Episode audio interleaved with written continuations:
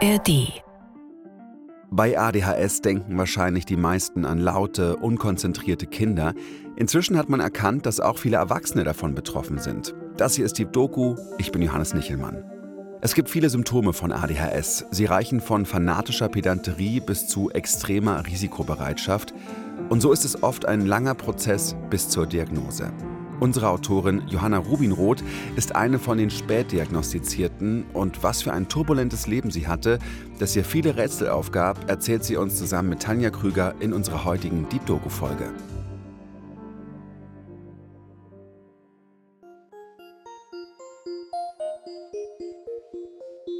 Weil ich habe mich früher, ich habe mich ja für mein Sein geschämt.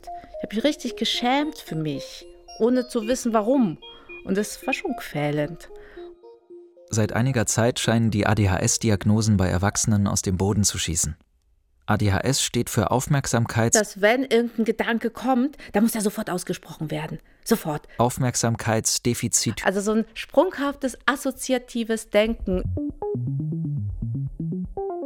Das heißt, wenn ich jetzt zu dir komme und dann sehe ich, du hast eine gelbe Hose und ich habe gerade eine gelbe Blume gesehen, dann sage ich, oh ja, ah, guck mal, deine Hose ist genauso gelb wie die Blume, die ich vorher da gesehen habe. Also irgendwie, was mir einfällt, das wird dann erzählt. Das heißt, wenn irgendein Gespräch läuft, bedarf es einer ganz hohen Konzentration, nicht irgendein Gedanken, der einem dazu kommt, so mit reinzugeben.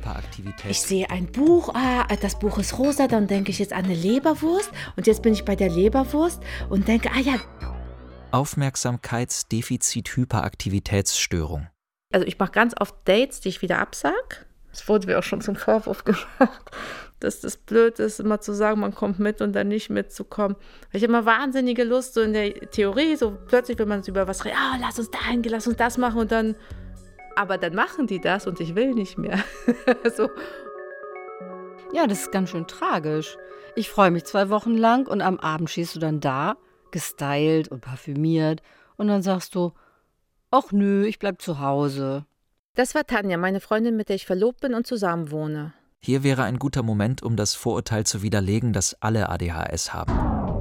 ADHS ist auch keine Modekrankheit und erst recht keine Ausrede für schlechte Charaktereigenschaften das, was ich dir jetzt erzähle, das kennen ganz viele Leute, weil all diese Dinge, die haben fast alle. In ADHS stecken neben der Aufmerksamkeitsstörung und der Hyperaktivität noch sehr viele andere Aspekte. In den Symptomlisten finden sich innere Unruhe, Impulsivität, Prokrastination, Stimmungslabilität, Desorganisation, starke Empfindungen und Ungeduld. All dies sind gewöhnliche menschliche Eigenschaften, weder Krankheit noch Syndrom.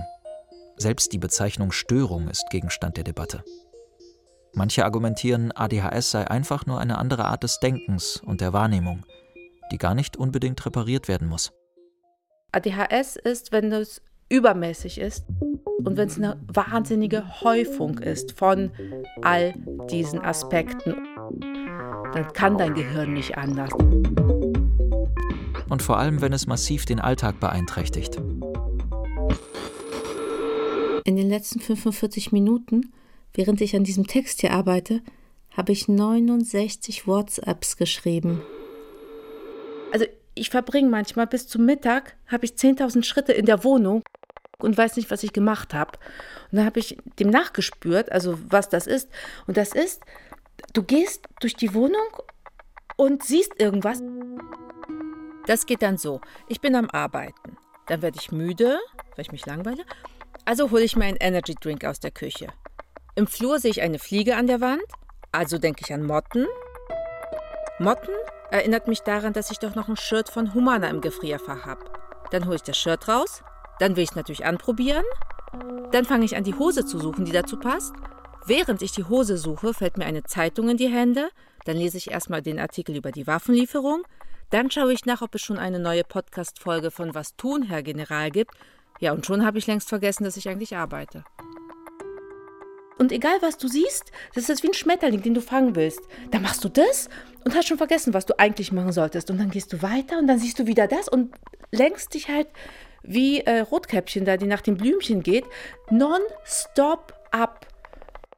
Dem ADHS-Gehirn fällt es schwer, die Aufmerksamkeit für die Aufgaben aufrechtzuerhalten, die keine hohe Stimulation oder häufige Belohnung bieten.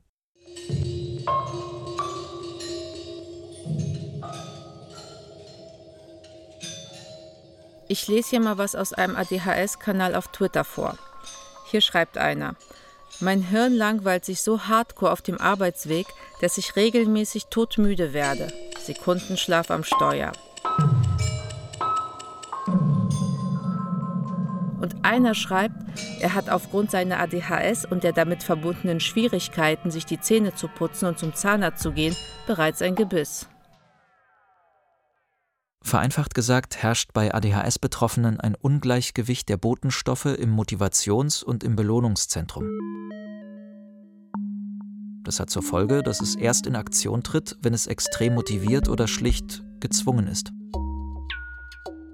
Das ist, als, als hätte das eigene Gehirn, als wäre das irgendwie eine Horde ungezogener Gören, die machen, was sie wollen. Und du stehst immer da und schreist, bitte, bitte, bitte, macht, jetzt geht zur Post, weil es ist wichtig, bitte, bitte, mach doch mal diesen Antrag und vergiss das nicht. So als könne das Gehirn nur auf das Signal, jetzt aber wirklich sehr wichtig, reagieren.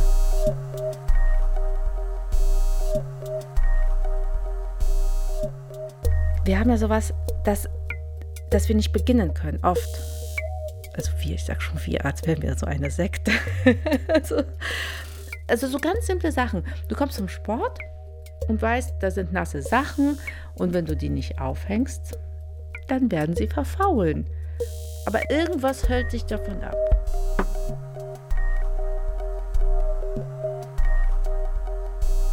Ich habe so viele ähm, Ratgeber zu Ordnung, zu Achtsamkeit.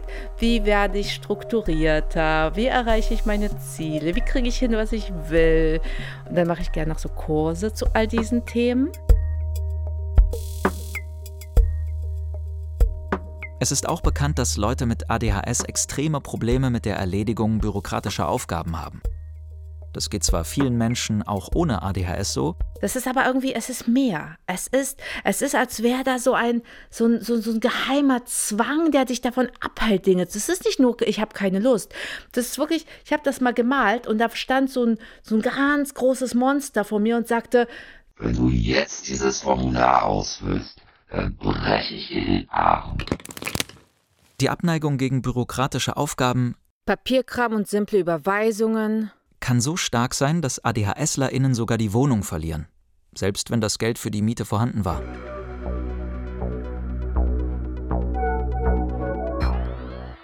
Okay, ich, ich krieg sowas noch hin. Aus göttlichen Glücksgründen, dass da so ein, so ein Alarm hinten schrillt. Aber auch das Wohnen an sich stellt eine enorme Herausforderung dar. Besonders von Frauen wird oft erwartet, dass sie im Haushalt versiert sind. Wenn diese Erwartungen nicht erfüllt werden, fallen total schnell so abwertende Begriffe wie Schlampe. Viele verstehen nicht, warum sie unfähig sind, die einfachsten Lebensaufgaben zu erfüllen, während ihnen die schwierigsten keine Probleme bereiten. Es ist auch wie wenn ich eine Schublade aufmache, ich mache die nicht zu. Ich stehe manchmal noch drüber und denke mir, warum mache ich diese Schublade nicht zu? Das ist eine Bewegung mit dem Fuß. Aber es ist, es ist wie so eine Macht, die sagt, mach das nicht zu Ende. Geh weiter. Lass es liegen. Ey, das macht mich wahnsinnig, diese offenstehenden Schubladen. Wenn ich da noch höre, mit dem Fuß zumachen. Nee, ne? Auf der anderen Seite kann ADHS auch eine Quelle der Kreativität sein. Im folgenden Auszug aus Johannas Hörspiel beschreibt die ehemalige Mitbewohnerin Renka die Wohnung von Aschka. Johannas alter Ego. Aber so ein Dreck wie bei Aschka in Berlin habe ich, solange ich lebe, in der ganzen Welt nicht gesehen. Und wir kommen in unsere Bude und dort wie immer. Dreck, Süff, der Boden grauschwarz. Es gibt den Verdacht, dass er mal blau war, aber man kann irren. Spinnweben hängen wie Gardinen, Aschkas Klamotten überall, dazwischen verschimmelte Kaffeetassen. Man muss sich mit der Axt den Weg frei hacken. Aber Aschka legt sich wieder, wie immer in rosanes Puffzimmer, in ihr Bordell, auf den Berg ihrer dreckigen Klamotten, zwei Meter hoch. Macht den Computer an, weil sie ist doch abhängig, und steckt dabei die Nase in ihre dreckigen Socken.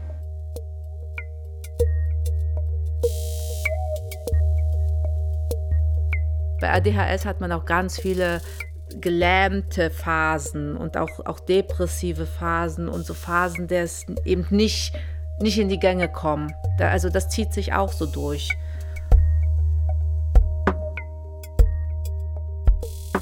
Ich finde total oft dreckiges Geschirr im Flur auf dem Schrank. Das ist echt voll eklig manchmal. Und wenn ich dann nachfrage, kriege zu hören, aber die Tassen sind doch schon auf dem Weg in die Küche. Das ist doch voll die Nonsensaktion. Ich meine, die Tassen werden durch die ganze Wohnung geschleppt und bis zur Küche werden es dann gerade noch zwei Meter. Das check ich echt nicht. Nee, ne? Check ich nicht. Check ich echt nicht. Check ich nicht. Check ich nicht. Check ich echt nicht. Nee, ne? Check ich nicht. Check ich nicht. Check ich echt nicht. Nee, ne? Dann bin ich zu einer Verhaltenstherapeutin gegangen und meinte, liebe Frau, warum? Ich will Ordnung. Ordnung halt, ich schaff's nicht. Immer wenn ich es aufräume, ist es innerhalb von einer Minute ist es bah. Und dann hat sie mich weggeschickt und meinte, tut mir leid, ich habe keine Ahnung.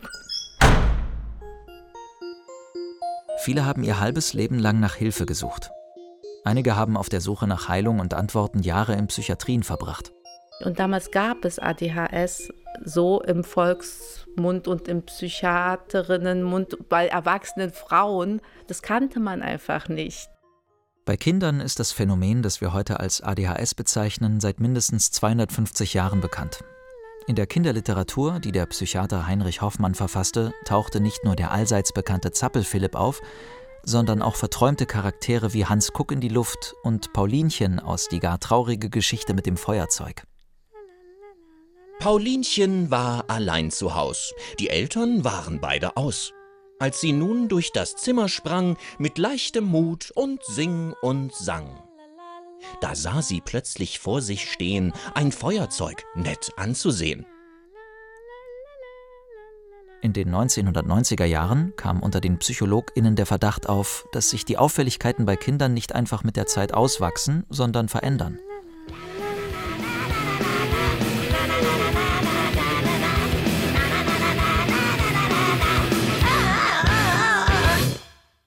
Erst 2003 wurde in Deutschland ADHS im Erwachsenenalter offiziell anerkannt.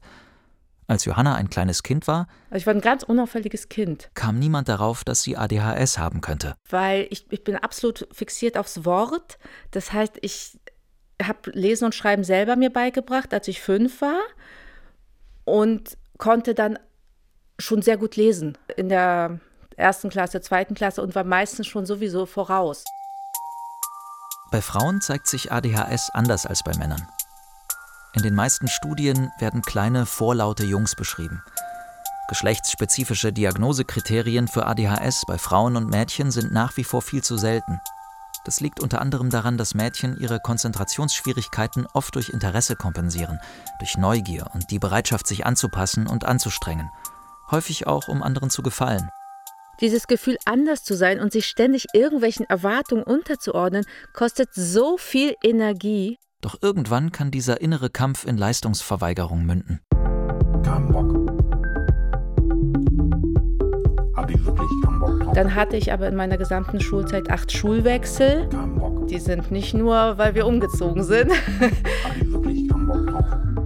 Es war schon sehr viel, sehr unstet. Kein Bock. Ich war sehr selten in der Schule später. Ich habe auch Drogen genommen und war nächtelang auf Partys unterwegs. Auch der frühe Kontakt mit Rauschmitteln ist charakteristisch. Einerseits ist das unterstimulierte Gehirn, getrieben von Impulsivität, Neugier und Risikobereitschaft, ständig auf der Suche nach Kicks. Andererseits können Substanzen wie Haschisch, Alkohol und sogar Amphetamine beruhigend auf das innere Chaos und die eine Million im Gehirn wirbelnden Gedanken wirken. Daher wird in der Anamnese immer auch nach Erfahrungen mit Speed, Kokain und LSD gefragt nach Jahren ähm, hm, ähm, Party und nicht zur Schule gehen, habe ich dann mich zusammengerissen und ein Jahr ganz intensives Abitur gelernt. Und viele Fächer sind mir eh einfach gefallen, also das war halt ein Glück. Doch wenn Schutz durch strukturgebende Elemente wie die Schule wegfällt, wird die Tragödie der ADHS-Symptomatik oft in ihrer gesamten Tragweite deutlich. Äh, nach der Schule wurde es dann teilweise sehr wild. Da waren so Phasen des wilden Exhibitionismus und der Partys. Ich hatte Lücken von acht Stunden, also ich wusste einfach nicht, wo ich gewesen war. Früher, als ADHS noch wenig erforscht war, hielt man Kinder mit diesem Syndrom für unmoralisch. Heute ist man da schon weiter. Allerdings werden Mädchen und Frauen nach wie vor strenger beurteilt. Ich wusste nicht, wo ich arbeiten sollte. Ich wusste ganz lange nicht, wo ich arbeiten sollte, weil ich, ich konnte keinen Stehjob machen, weil da hat es mich zersetzt. Die Expressivität von ADHS, die oft auch mit exzentrischem Auftreten, schrillen Outfits und auffälligem Verhalten einhergeht, passt nicht zu dem normativen Bild eines Mädchens. Für viele junge Frauen ist es schwierig, ein realistisches Selbstbild zu entwickeln, wenn sie ständig als Paradiesvogel oder wandelnde Katastrophe abgestempelt werden. Ich dachte früher, ich müsste, da wusste ich noch nicht, dass ich Autorin sein kann, ich müsste in irgendein Büro gehen und war völlig verzweifelt. Ich hatte irgendeinen Job, ich habe einen Job so hingeschmissen mit äh, Hausverbot auf Lebenszeit. Das nehme ich vielleicht raus. äh, also die Versuche, irgendwo Fuß zu fassen und nie zu wissen, ah, wo gehörst du denn dahin? Was könntest du arbeiten? Frauen und Mädchen geraten nicht selten in Situationen, in denen ihr eigenes Chaos den Alltag zu einer wahren Überforderung werden lässt. Und in dem Zuge bin ich sogar bei einer Schamanin gelandet, weil ich so verzweifelt war, dass ich dachte, die muss mir doch sagen können, was, was mit mir los ist, warum ich nicht wie jeder normaler Mensch einen Job annehmen kann, 9 to 5 und arbeiten gehen. Weil sich das so, weil man macht das halt so. Aber das war, das war ein Reinfall, weil die hat nur 1, 2, 3, 4, 5 Kongo, Kongo. Das Problem liegt im Kongo, hat sie mir gesagt. Also ich warte immer noch, dass irgendwas im Kongo passiert. Tanja, hast du meinen Schlüssel gesehen? Ich habe noch nie jemanden erlebt, der so viel Zeit mit Suchen verbringt. Also es war alles einfach immer weg. Tanja, hast du meinen Computer gesehen? Das würde mich wahnsinnig machen. Und du suchst und du suchst und dieses ewige Suchen. Tanja, hast du mein Portemonnaie gesehen? Du suchst und du, du bist, bist ja dann irgendwann total auch, also ich war dann irgendwann total verunsichert, weil ich mir nicht trauen konnte. Und das tut mir auch so leid, weil ich selber hasse Suchen so sehr. Tanja, hast du mein Handy gesehen? Weil ich wusste, okay, ich habe jetzt das in der Hand, ich lege das da hin und dann was weg. Tanja? Aber immerhin habe ich mir erkämpft, dass meine Sachen an ihrem festen Platz bleiben. Obwohl ADHS auch oft mit Energie, Empathie, Flexibilität, Spontanität, Multitasking, schnellem Denken und sogar Charisma assoziiert wird, haben Frauen, wenn ihre Disposition unerkannt bleibt und sie sich negativ auf die Lebensstabilität auswirkt, wenig Chancen, Vorteile aus ihrer Besonderheit zu ziehen. Im Gegenteil, sie fühlen sich oft schuldig und schämen sich, weil sie Dinge nicht bewältigen können. Dieses schlechte Bild von sich selbst wird zu einer zusätzlichen Belastung – es ist also nicht überraschend, dass Angst, Sucht und Depressionen oft im Zusammenhang mit ADHS auftreten. Kurz, ADHS kommt selten allein. Oder besser gesagt, bleibt selten allein. Ja, ich habe eine Angststörung davon bekommen irgendwann. Das perfide daran war, dass mein Gehirn, das ja sowieso süchtig ist nach Aufregung und diese extrem lebhafte Fantasie hat, das hat diese ganz alltägliche Panik vor Amtsbriefen zu einer ernsthaften Vernichtungsangst aufgeblasen. Also als, als wäre der Briefkasten imstande, mich zu töten. Ich habe eine Angststörung davon bekommen, weil ich so nicht zurechtkam mit dem Leben und weil ich nie, also ich konnte nicht einen Termin normal wahrnehmen.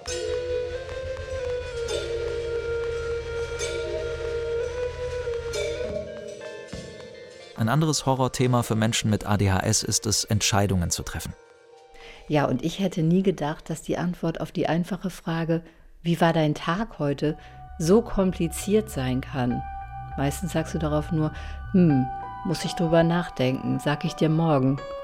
Das habe ich am Anfang echt persönlich genommen. Ja, das ist ja auch wirklich kompliziert, weil diese Frage sofort so tausend Gedanken in meinem Kopf aktiviert. Also soll ich dir jetzt erzählen, was ich heute gemacht habe? Weiß ich nicht müsste ich echt darüber nachdenken. Oder möchtest du jetzt wissen, wie ich mich fühle? Ja, aber ähm, welches von den 57 Gefühlen, die ich heute schon hatte, erzähle ich dir jetzt? Oder geht es dir darum, wie ich in meiner Arbeit vorangekommen bin? Ähm, oh.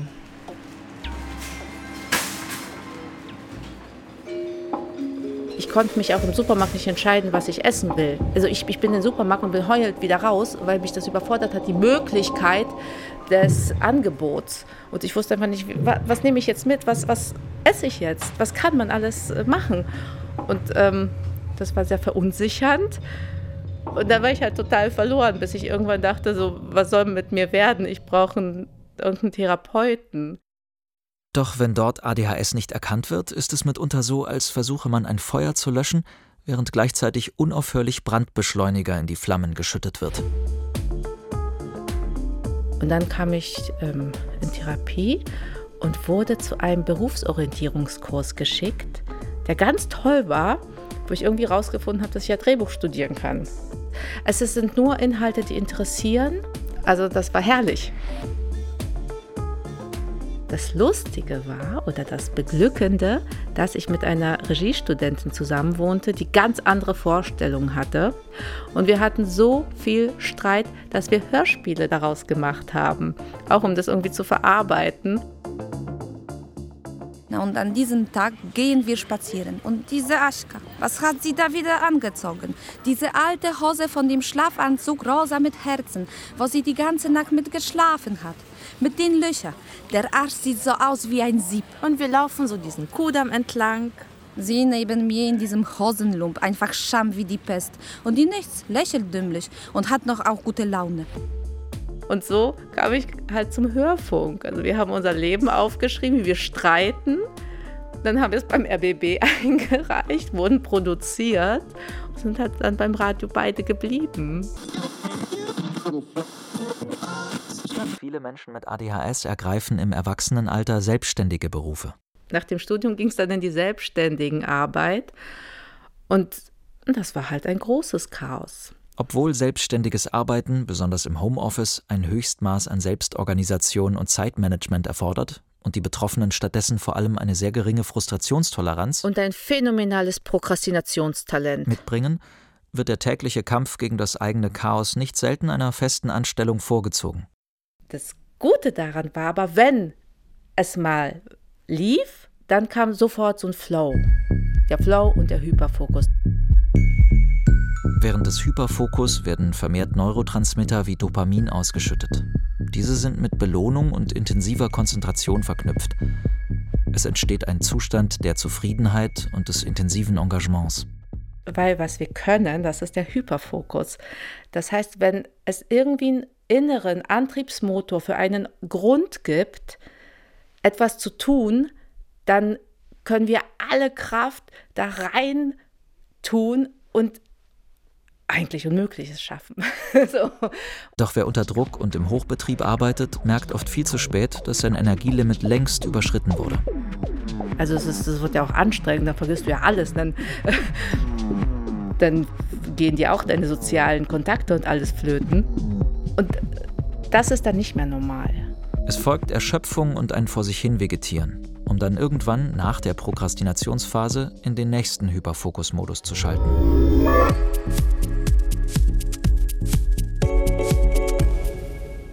ist so ein Gefühl von, du kannst es nicht steuern. Du weißt halt nicht, also wenn du dir was vornimmst, also das ganze Leben lang zu leben mit dem Wissen, egal was ich mir jetzt vornehme, dass ich diese Woche das und das mache und, und du bist halt abhängig von deiner Laune, was die gerade möchte, ob die gerade Lust hat, sich da rein zu vertiefen. Ich schreibe ja manchmal Haikus und damit ich sie nicht verliere, schicke ich sie lieber Tanja. Ich weiß natürlich, wo ich sie abgespeichert habe. Hier. Immer die Suche, die Jagd nach Hyperfokus. Soll das Leben sein? Und hier eins auf Englisch. She comes when she wants. We are sitting and praying. This goddess named Flo. Die Betroffenen, bei denen ADHS nicht diagnostiziert wird, sind meist ratlos. Ja, das war ein totales Tappen im Dunkeln. Das war, das war ein irgendwie zurechtkommen, es irgendwie halb akzeptiert haben, dass man, da ist man halt so. Aber es war trotzdem, äh, es war trotzdem immer irgendwie so daneben.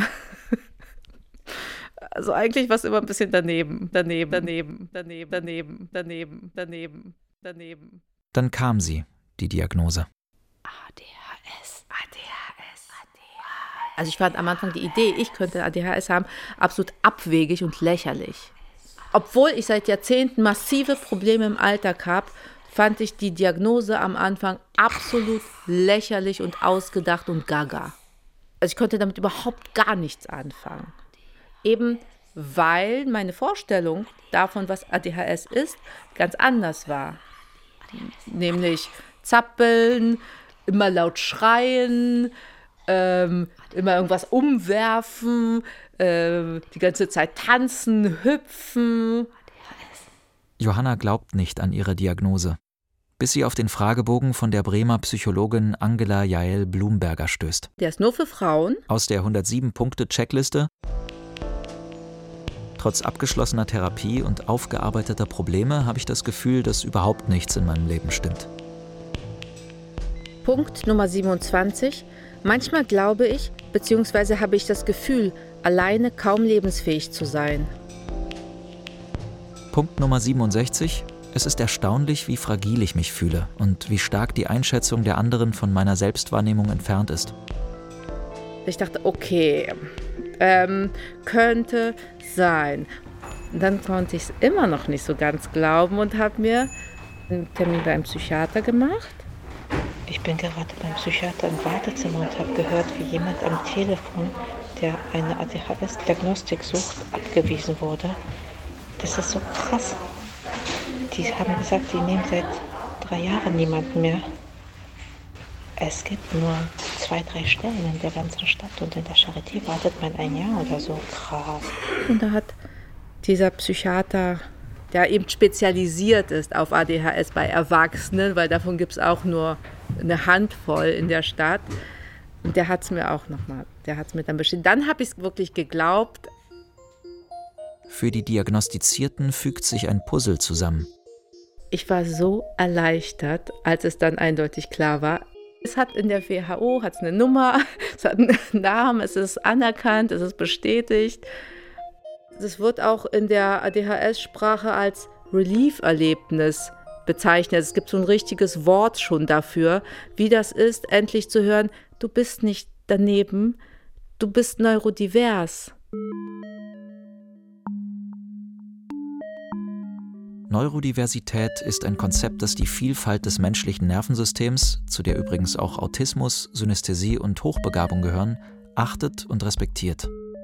Und dann kannst du viel besser Lösungen finden, als immer im Kampf nur dagegen zu sein. Und das ist das Wichtige, nicht dagegen anzukämpfen, sondern erstmal hinzuschauen. Ein Weg, dem Ganzen zu begegnen, soll, auch wenn er kontrovers diskutiert wird, nicht unerwähnt bleiben.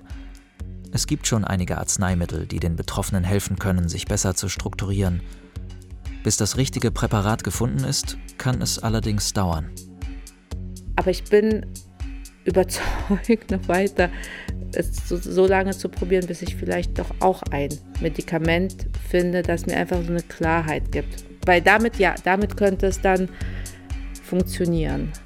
Damit könnte vielleicht doch diese lang ersehnte Struktur wenigstens so ein bisschen oder so, so eine gefühlte Ruhe könnte doch eintreten. Das wäre, das wäre so sehr, sehr schön.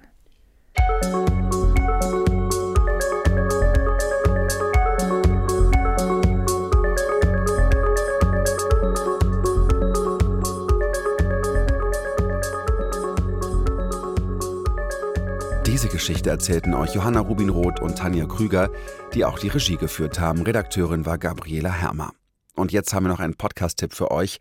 Cannabis Cowboys ist ein investigativer True Crime Podcast, der auch als Serie bei Netflix laufen könnte. Die Geschichte ist folgende. Das Berliner Startup Juicy Fields hat große Gewinne versprochen. Einfach ein bisschen Geld investieren in den Anbau von medizinischem Cannabis und zack, reich werden. Es gab viel Hype auf Social Media. Tausende haben der Firma ihre Ersparnisse anvertraut und dann alles verloren. Seitdem ermittelt die Polizei in vielen Ländern. Die Täter sind noch immer auf freiem Fuß, aber sie schweigen nicht. Cannabis Cowboys gibt's in der ARD Audiothek und überall dort, wo es Podcasts gibt. Genau wie Deep Doku, immer mit einer wahren Geschichte aus Berlin und der Welt. Jeden Mittwoch neu in der ARD Audiothek und überall, wo es Podcasts gibt.